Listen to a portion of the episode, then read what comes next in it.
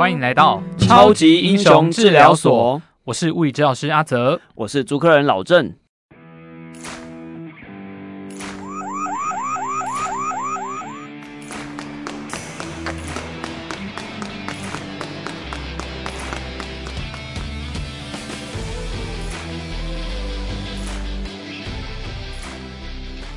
这一次。雷神索尔的问题，主要是因为长期使用手臂拿雷神之锤，造成他手臂酸痛、肩颈酸痛，手臂一举就痛，连休息在家晾衣服、穿脱衣服，甚至半夜睡觉的时候，都会感觉到疼痛。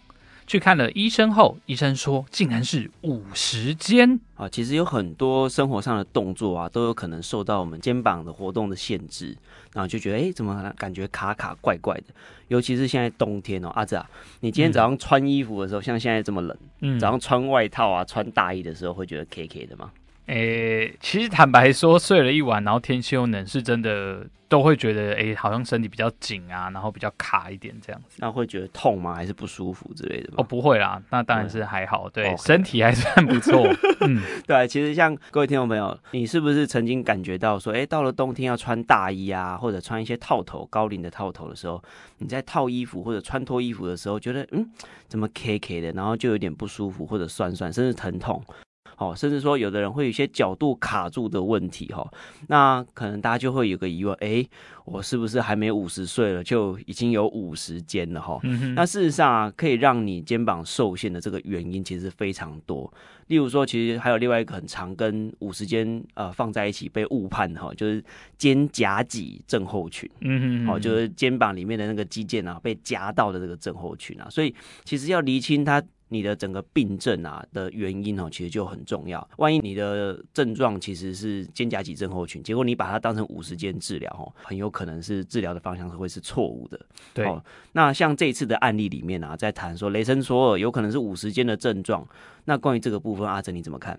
好，我们现在来谈谈，就是这个肩膀哦。肩膀其实，在人体的关节里面啊，是属于一个活动度非常好、非常大的，然后可以说是最好的一个关节了。嗯，那我们人体的关节里面啊，呃，它其实有两个很重要的功能，一个就是活动，那一个就是要稳定哦。那活动度跟稳定性，其实它有一点像鱼与熊掌一样，它不可能两个都有。那通常活动度越好的这个关节，它的稳定性就越差。那反之就。就是诶，稳定性好的关节活动性会比较差。嗯，好，那我们常在那个电影里面看到啊，雷神索尔他可能在前几期啊，还在用雷神之锤的时候，常会可能旋转啊，或是举啊，或是要敲啊等等的，都要使用蛮多召唤那个雷电的时候，都会有一些手要举过头的这个动作。哦，就是上举这样子。对，上举这个动作。嗯，嗯。哦，那这个动作其实。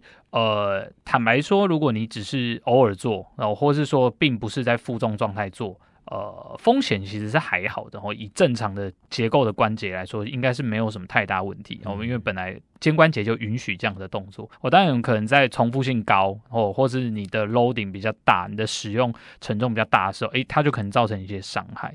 所以有可能前期我们肩膀在做这些活动的时候，诶，慢慢的让包覆在肩膀外面的这些。肌肉、肌腱开始有一些小损伤，那久而久之，哎，很多肩膀的问题，大家可能就想说，哎，肩膀好像今天怪怪痛痛的，我就拉休息就好了。哦，但事实上啊，这一些造成的累积的伤害，有可能是没有办法靠自己休息就会治愈的。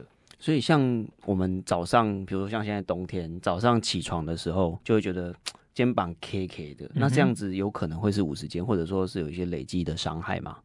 好，呃，坦白说，五十肩它在医学上是有一个比较严谨的定义哦。嗯、那所谓的五十肩，如果照我们最严谨的定义来说的话，它是一种粘黏性的肩关节囊炎哦。也就是说，如果你的关节囊，肩膀的这个关节囊，我们在可能超音波啊一些影像。检查里面有看到，它是一个慢性粘连的发炎状况，那我们可能就会比较把它归类在所谓的五十肩哦。然后五十肩其实它比较医学的名称其实叫冷冻肩呐哦，因为它真的症状发作起来的时候，会好像手臂被冰冻冷冻一样，是动弹不得的这样子的。诶，我想要问一个问题，就是那像你刚刚讲这个叫做粘连性呃。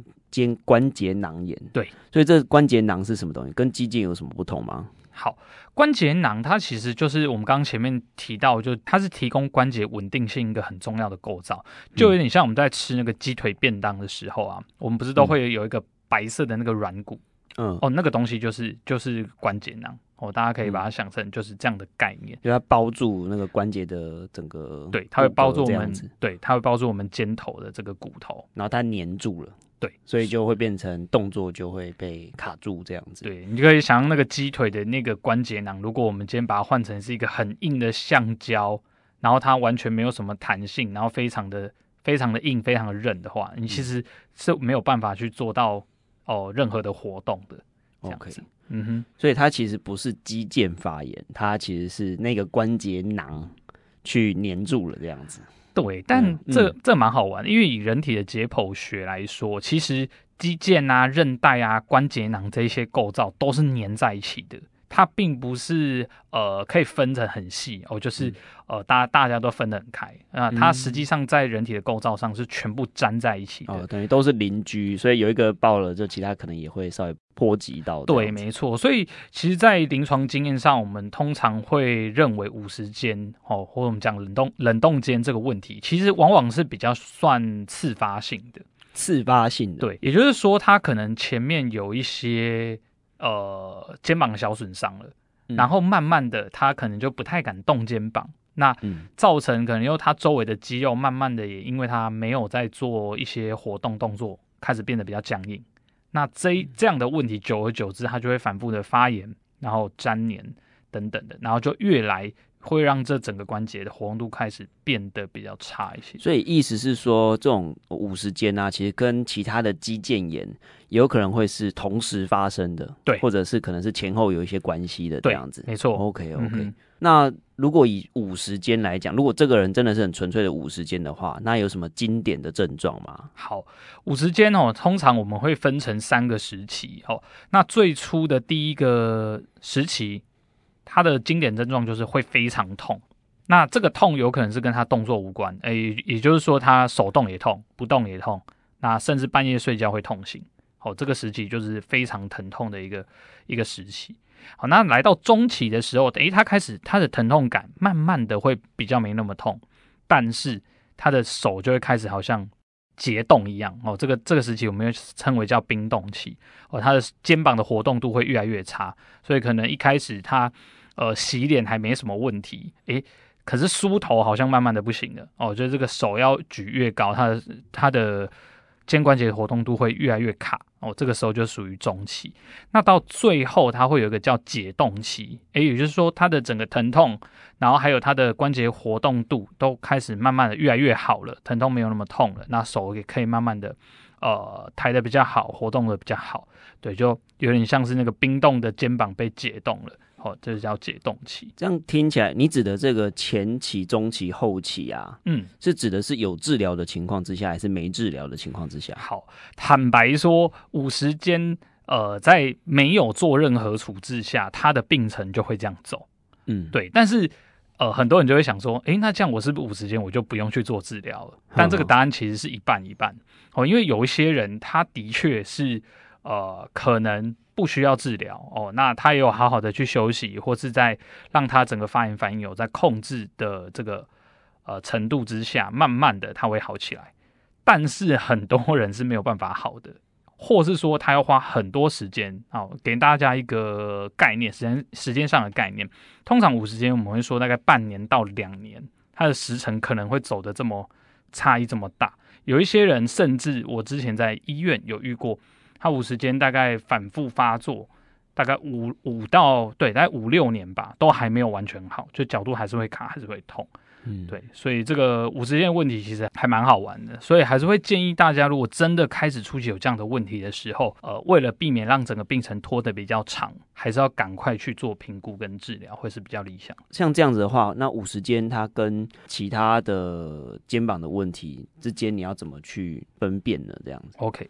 好，那我们刚刚有提到啊，就是肩膀痛其实有很多的原因哦，会去造成肩膀疼痛。那里面又有一个比较常跟五十肩容易搞错的，就是所谓所谓的肩胛脊症候群哦。那肩胛脊症候群它的症状上跟五十肩会有一点不一样，它一个经典的症状就是诶，他的手臂再从他手臂放下来抬到六十度，往上抬抬到六十度前，他可能都不会痛。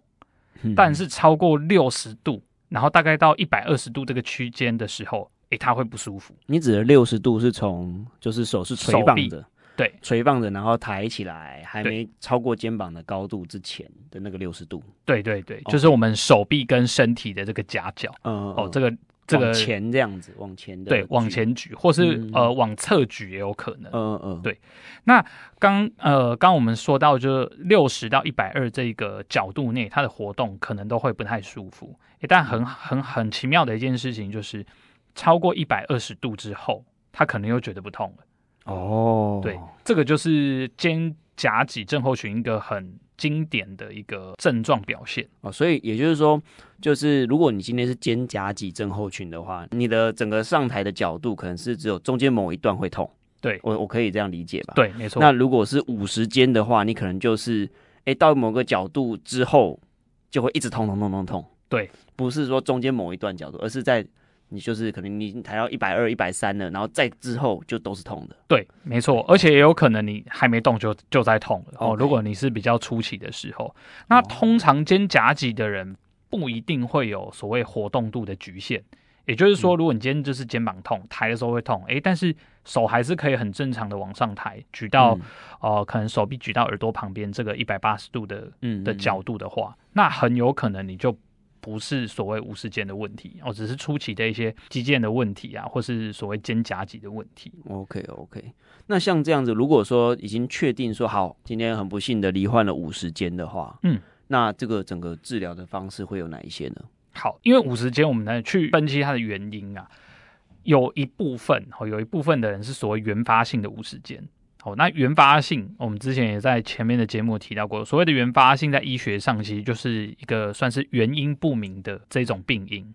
哦，它可能是因为你重复使用，或是有重复有这个手举过头的动作才会造成的。哦，那这一类的人，我们当然就先不谈。但如果我们有一些危险因子，还是一直在做的话，就要特别小心哦。比如说，你已经初期开始有五十肩症状了，尽量就是要避免那个疼痛一再的再被诱发出来。嗯嗯，因为每当你痛一次，它可能就是把里面的一些既有的伤口再扯裂一次。那这个时候就会不断的让这个地方造成发炎的状况。所以我们在治疗的初期，第一个很首要的就是控制它的疼痛跟发炎状态。那再来的话，呃，如果说我们遇到的是比较中后期，也就是说他的肩膀已经很卡的，那这个时候我们可能就要借由一些呃物理治疗师的徒手的治疗，慢慢的去把他这些粘连的组织给处理开来。哦，那或是我们会借由一些呃物理因子仪器的治疗，哦，比如说像是超音波啊，哦，或是比较深层的这种射频的电波，去把这些粘连的地方处理开来。那像像有的民众就会自己上网去 Google 啊，然后就看到哎，五十肩可能要做一些，比如说爬墙啊，对，然后做一些伸展的运动。那那些运动到底有没有效？好，其实呃，伸展运动活呃肩膀这些活动对五十肩的患者来说也是非常重要的，也是必须在呃可能中后期需要介入进去。哦，所以前期不需要特别去把它正在痛的时候有需要特别去拉它吗？其实我会建议不太需要，反而是把你的发言控制好就可以。哦，所以第一个目标就是先把发言控制好。对，然后如果说今天万一不幸进到中期了，就是卡住的时候，那个时候才需要去拉这样子。对，可能就要需会需要一些伸展的活动。但呃，可能我们会从周遭的身边的一些朋友听到说，诶，我去做那种什么爬墙啊，或者是有些人甚至比较激烈一点去拉单杠有效，但有些人会没有效。嗯那原因就是因为，当我们肩膀上举的时候，其实它是一个还蛮精细的关节动作哦，它会有三块骨头去调整我们呃手臂上举过程中，它到底会需要什么样的角度哦。那分别就是我们的锁骨，还有我们的肱骨，就是我们大手臂上臂这一块骨头，还有我们后面的肩胛骨哦，这个三角形的骨头。那这三个骨头去构成所谓的肩关节，那肩关节其实又细分，它又可以拆成几个小关节啦。哦。那大部大部分可能大家可以想象得到的，就是我们肩头的这个关节。那上举过程中，其实除了这个肩头的关节之外，我们的肩胛骨也会需要相对应的一个转动的动作。好，那很多人他在做手臂上举的时候，他有可能没有这个肩呃肩胛骨的活动，它等于是硬扯肩头这个关节的角度，那可能就会变成这个关节的角度原本只能允许哦，可能大概八九十度，那他就把它硬扯开，那他就会更不舒服。那这样他就是动错关节喽。嗯，对，可以这么说哦，因为它我们肩膀这些关节，它其实是需要一个协调性的，也就是在活动的时候，它每一个小关节都有它提供的角度。那很多这种五十肩的人，我们会看到的是，他在上举手臂上举的过程中，他的肩胛骨的动作不见了，或是变慢了，比较延后才出现。那这也是为什么有些人他在动作的时候，诶，如果说他的这个肩胛骨的整个协调性比较 OK 的人，他慢慢做慢慢做，其实他的手臂是可以慢慢安全的被带回正常的一个活动角度。所以意思是说，我们在手臂向上上举的时候，嗯，其实肩胛骨应该要有正一个一定程度的活动，这样子。对，它其实会是一个上旋的活动啊。哦，那这个如果大家有兴趣的话，其实。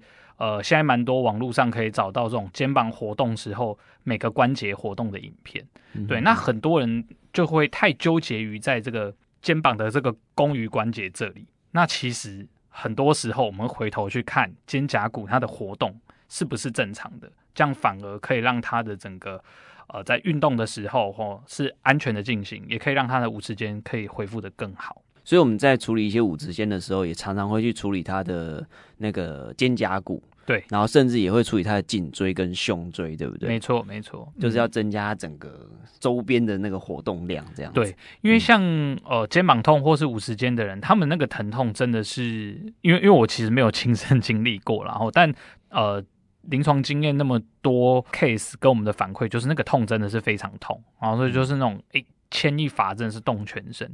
那在长期这样疼痛的状况下，其实呃正常人我们周边的这些肌肉，可能颈颈部啊、肩肩颈这边的肌肉啊，甚至背啊、哦胸椎后背这些肌肉都会变得很僵紧。那有时候是我们已经把呃肩膀这边的一些问题都已经诶处理的可能百分之七十、百分之八十了，那它剩下的限制是来自于诶其他这些。可能是跟着受害绷紧的肌肉，所以这个也是我们在治疗的时候不可以漏掉的地方。嗯嗯嗯。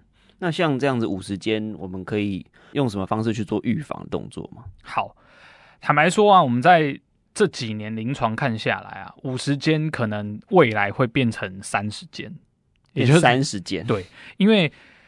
慢慢的，其实很多人有这种粘连性的肩关节囊炎的患者，已经不是在以往统计的好发在五十岁，现在其实都慢慢开始年轻化。哦，已经变变很年轻了，对，三十岁就有。对，其实我们、嗯、我遇过最年轻的大概就三十三十出头岁的女生。嗯，那、啊、是怎么发生的？对，她的话是一个上班族啦。嗯，那她回家后还要做一些家事，那其实她原本的。生活形态就没有在运动，他的肌力还蛮差的，然后整体的体态因为要长时间用电脑，所以会让他的整个肩膀是比较圆肩驼背的。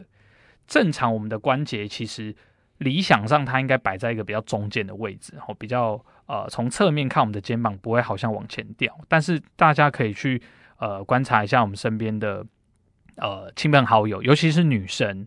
那女生的话，其实先天上刚好就是因为前面会有胸部，所以他们在体态站姿上本来就会比较容易把肩膀往前稍微掉出去。就有人说圆肩这样子，对对，会有这样的问题。嗯、那这样子体态，呃，你的关节已经摆在不好的位置的时候，当你再去做一些什么抬手啊，或是要拿重的这些动作的时候，可能就会去夹伤我们的。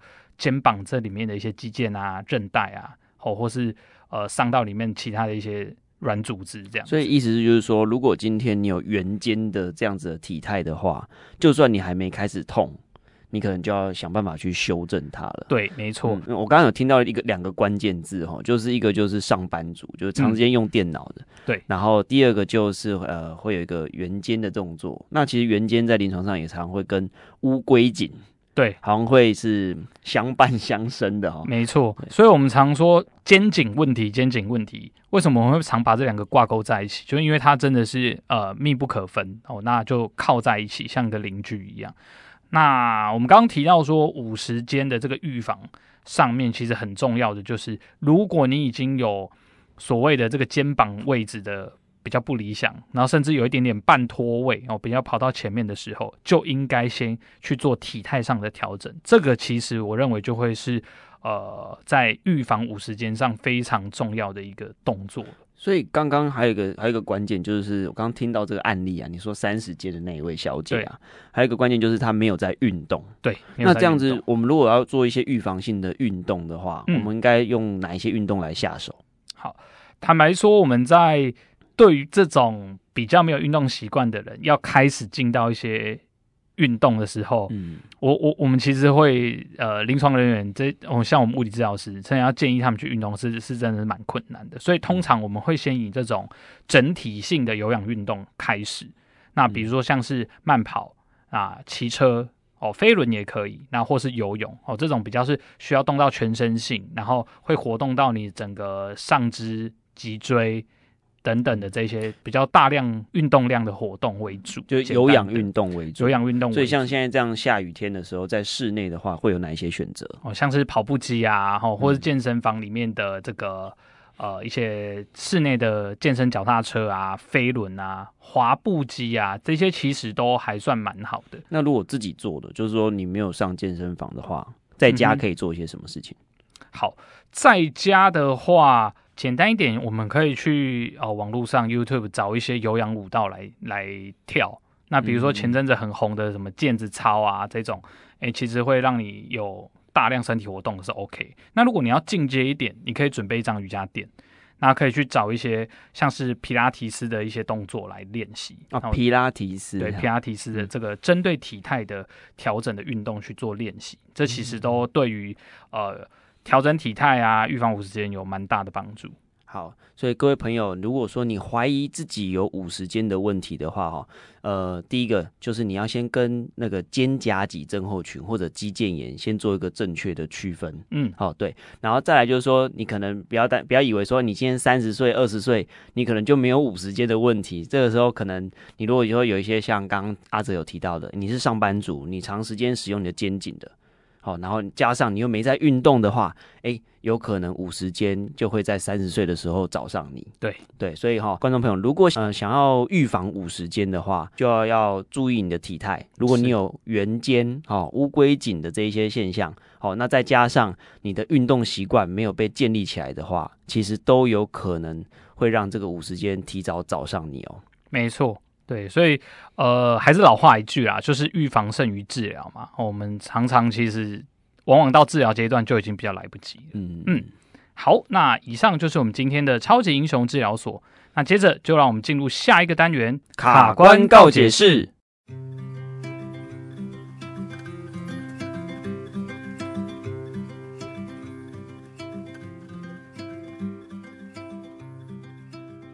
好，欢迎回到我们的节目。好，那我们准备要来拆信喽！吼，卡关告解是今天的第一个邮件，我们来看一下这个题目是：好，诶，大头是货运司机，工作需要搬重物，长期下来肩颈容易酸痛，然后他就很习惯去翘脖子啊，然后去甩啊等等的，这样请问会有效果吗？我们刚刚好像看到一个关键字，嗯哼，大头。所以他容易比较容易脖子，所以他颈椎可能压货比较重，这样子。那那那那这样。那其实如果是一个司机啊，他遇到脖子的问题，其实这是蛮危险的事情。嗯，像我们开车，你如果有时候要看后照镜或者看一些死角的时候，对，要转头要看。哎、欸，你如果转转不过去的时候，其实是蛮危险的。是，对啊。曾经我也落枕啊，然后就转转不过去，那时候就觉得哇，开车其实蛮可怕的。对对对对，所以其实这个问题问的蛮好的哈。嗯、那他刚刚有一个问题问的一个关键就是桥这件事情，嗯嗯嗯，所以那这样这个这个状况，你阿哲你你怎么看？好，因为其实蛮多人都应该都会有一个习惯动作，比如说觉得卡卡的时候，就会去折一下脖子，或是耸个肩膀，会去弄出一个那种咔咔的声音，对，然后就哎觉得好舒服哦，嗯，对，那那我的观点上会是觉得你去做这些动作，然后造成那些。关节的那种弹响声，其实如果弹响声没有伴随疼痛是还好啦。嗯、那有时候它就是会是一个呃，我们脊椎这边肩膀关节打开又复位的一个一个过程。嗯，对，所以其实是我我觉得这种咔咔是没有什么太负面影响的。嗯，但是如果是一直出去给人家瞧啊，就我会觉得是要特别小心的。嗯，呃，因为我们之前有看过前几年都有些新闻，就有些人去给人家敲脖子，然后瞧完好像隔天就挂了。对，有的有的就是有的就挂了，啊，有的是中风。嗯，等等的问题，对，因为脖子这边其实有很多的神经血管通过，嗯，所以如果真的要去瞧的话，我觉得可能还是要去找呃，嗯，比较正规一些些的，然后像是物理治疗师啊，或是那种呃脊骨神经医师啊等等，就是比较有解剖学概念的的地方。去做这种保障，会比较安全一些一些。嗯嗯，所以意思就是说自己去动啊，去动出声音来，其实是没有关系的。嗯，但是万一你要你想要找人帮你动一动，想要瞧的话，嗯，就最好是要寻求比较专业人员的协助。对，这样是比较安全。对对对，不要找一些来路不明的 去瞧你哦，那可能就会那个风险就要自己承担了。对，因为拨这个地方跟可能你你你脚啊，或是其他手啊这种地方不太一样，它还是会比较。牵涉到我们生命安全的地方，所以要特别小心这样子。嗯、好，嗯，好，那我们就来看第二题。好，玛丽是位模特儿，她在伸展台上或是拍摄工作的时候，会长时间穿高跟鞋，然后导致她的脚趾外翻。哦，这边讲应该是拇指外翻的意思，然后、嗯、难道都不能再穿高跟鞋了吗？哎，那这我们就来问一下老郑。嗯，哎，现在还有人叫玛丽哦。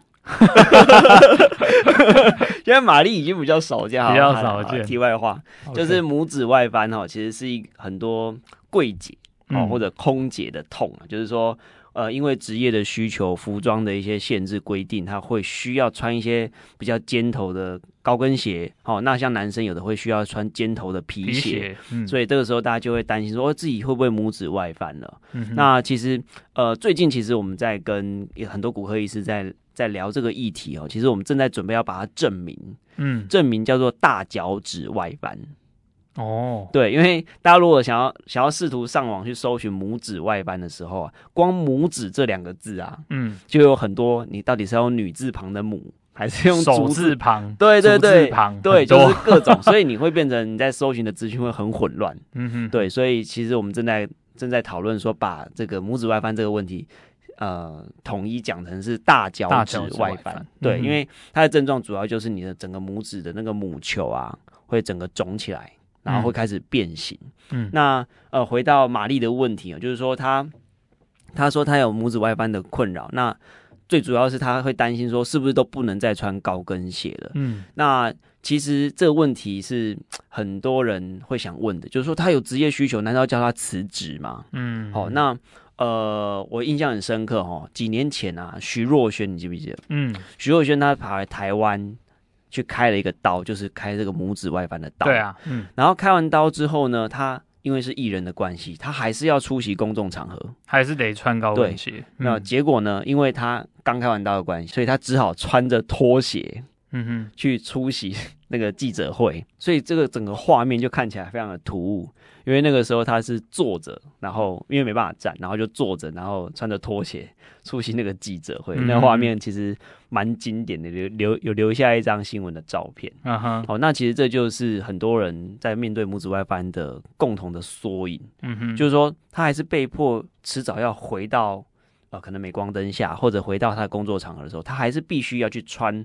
高跟鞋，嗯，那我怎么办？对，所以变成呃，如果你有不得已要穿的这件事情发生的时候，那变成剂量就是一个关键了。哦，就变成说，你可能必须要在你的工作的过程当中去找到空档，让你的大拇指可以被稍微解放出来。嗯哼，解放。比如说你啊，假设是柜台的人员，那你在 没有客人的时候，你可能就可以偷偷的把。把鞋子脱掉，然后再用柜台当演示，然后去这个这个我好像真的有看过，哎，就是在百货公司啊，嗯、或者是一些呃鞋店，就是那种卖鞋鞋店的女柜姐，真、嗯、真的会这样，就是她可能就备一双室内拖，对，对，然后有客人的时候再换上这样，对对对对对对对，嗯、这个是剂量的问题，嗯、就是说你不得不一定要面对这个呃穿高跟鞋的这个需求的时候，变成想办法在中间。偷到一点空隙，让你的拇指那周遭的组织可以获得喘息空间。哦，对，那这样子它的整个活性，整个张呃那个组织的活性就不会一次的一口气被压死，嗯哼，它就丧失了所有的恢复能力了。嗯，对。那再来第二种，如果在更积极的做法呢，就会是要把拇指的那个呃外翻的这个力量再进一步的消除。嗯哼，那有两个策略，第一个策略呢，就会是呃。试着把你的鞋的楦头楦宽一点哦，对，把这个楦头、uh. 对，把楦头楦宽一点、嗯。然后第二种方式呢，就是可以在你的高跟鞋的鞋垫里面，或者你的尖头皮鞋的鞋垫呃鞋子里面呢，去加一些鞋垫，把你的那个拇指的那个力量啊，分担一点到你的足弓区。哦，诶，可是，一般我们看到的那种鞋垫。好像没有办法放放进高跟鞋，对，所以像高跟鞋的鞋垫，它是会有比较特殊的，uh-huh. 那就会比较强调那个呃你的足弓那一区啊，就会有一些比较多的软垫，嗯哼哼，去把你压在前掌的力量稍微拨一些到后面来。哦，因为穿高跟鞋啊，给大家一个概念哦，穿高跟鞋的时候，你只要穿超过三寸以上的高跟鞋啊，嗯，你的那个脚掌的压力啊，就高达百分之八十。哇，就是你的体重有百分之八十都落在前脚掌，嗯，所以这个时候试着把那个把百百分之八十的那个力量往后送一些，其实都有助于这个拇指外翻的这个病情，嗯，就不要让它继续恶化。那这是第二种策略，嗯嗯嗯。好，那还有第三种，我刚刚漏讲一种，它第三种策略就是什么？你如果今天你配的鞋子不是制服鞋，就是非要穿那一双不可，嗯，你可能只是要求说需要穿高跟鞋的时候，你可以试着去挑选有防水台的高跟鞋。哦，防水防水台就是你的前掌。就会有一个垫高的角度。嗯嗯。那当你的前掌被垫高的时候，哎、欸，没错，你的身高还是有整个被垫高，高跟鞋也真的有有帮你身高做一个修饰的动作。但是你前后前脚掌跟后跟的高低差就不会这么多了。嗯，因为呃，根据生物力学来告诉我们，就是说，你当你的呃高跟鞋的跟跟前掌的高度差的越多，你压在前掌的力量就会越大。哦，所以我们可以试着去。去用防水台的这种结构呢，去减少前后的高低差。嗯哼，哼，那你就可以等于是鱼与熊掌都兼得啦。OK，对，那当然还是能够不要穿高跟鞋是最好啦。但如果不得已要穿的话，嗯、我建议这样做。好，诶、欸，我想刚刚老郑提到这几个小动作，我觉得都还算蛮实用的。嗯、对啊，那如果针对拇指外翻啊，各位听众朋友还蛮有兴趣，想要更进一步了解的话，那我们就。可能再找一期节目来好好谈一下拇指外翻。嗯，好，那我们就往下再看第三封信。好，第三封，我老公习惯不太好，在家总是随意坐，然后坐没坐相，喜欢抱着腿缩在蓝骨头沙发上，让家中的小朋友也有样学样。然后小朋友现在上完幼稚园，在客厅也会这样子，跟爸爸一样抱着腿缩在沙发上。那请问这样长期下来会有什么影响，或是要该怎么纠正这一大一小的坐姿吗？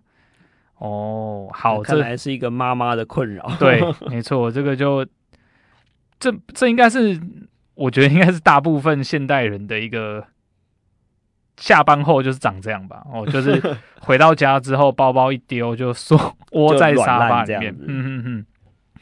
好，这个如果就好就我来。看这个题目的话，坦白说，呃，我们在临床上啊，常常会被问说，诶，治疗师，请问到底什么坐姿是是比较良好的坐姿？嗯嗯，呃，其实就我这样观察下来啊，我我们的确啊会有一个标准的坐姿，哦，可能在生物力学上对肌肉啊关节的压力都是最小的，但是我觉得关键点。可能跟刚刚上一题那个穿穿高跟鞋很像，也是剂量问题。嗯，什么叫剂量问题？因为坦白说，最好的姿势就是下一个姿势。什么意思呢？诶，就是告诉我们一个姿势，即使你摆得再好，它也不适合长时间的这样做。那你如果说用个比较糟的坐姿，哦，但是你没有坐很久，其实对身体的危危害其实是没有那么严重。因为近期，呃，可能我刚好我在划我的社群，呃，很多会在卖人体工学椅啊等等的，就会一直去强调说，哦，正确的坐姿应该是怎么样。对，但坦白说，呃，最好的姿势还是下一个姿势啊，所以就是要一直动的意思，要一直转换姿势是比较理想的哦。所以或坐或站，所以现在国外其实也有很多那种新创公司，他们在公司里面是用那个升降桌，而且是定时的哦。他可能时间到半个小时四十分钟，他就会往上升，你就没有办法坐着用电脑，你就必须站起来。那像这种其实就是一个蛮好的。蛮好一个调整方式哦，所以这样子听起来就是有两种解法，嗯，一种就是用好的办公桌的配置跟支撑，然后把你身体摆在一个好的位置，对，就单一位置，嗯哼。但最更更好的一个做法，就是第二种做法，就是随时去变换你的姿势，嗯嗯，没错。OK，那那坦白说啊，如果真的是坐在蓝骨头这样窝在那边，长期来说。呃，对大人来说的话，可能就是会比较容易让他有一些，如果他已经已经有一些既有的酸痛问题，可能会让这问题更严重。因为摆在蓝骨头的时候，其实会让我们身体支持呃我们体态的这些肌肉哦，就尤其是这个脊椎附近的这些核心肌群，它会比较没有力量，越来越没力，越来越软烂。嗯、对，那如果加加上这个人又没有。呃，一些习惯的运动，呃，在进行的时候，其实很容易就会有很常腰酸背痛啊，然后好像怎么按摩都不会好的问题，然后就越来越想赖在蓝骨头上面，就会变成一个恶性循环。嗯，哦，那对小朋友其实我认为影响会比较大哦，因为小朋友的身体可塑性很高，那如果又是这么小的小朋友，可能幼稚园、国小啊，他们其实都还在长，那这时候其实他们的骨骼肌肉需要发育的话。会需要适当的刺激，也就是说，最好是有一些运动啊，或是承重啊等等这一些行为，其实会比较有利于这个小朋友，诶，他的整个呃骨骼发展，然后体态的发展这样。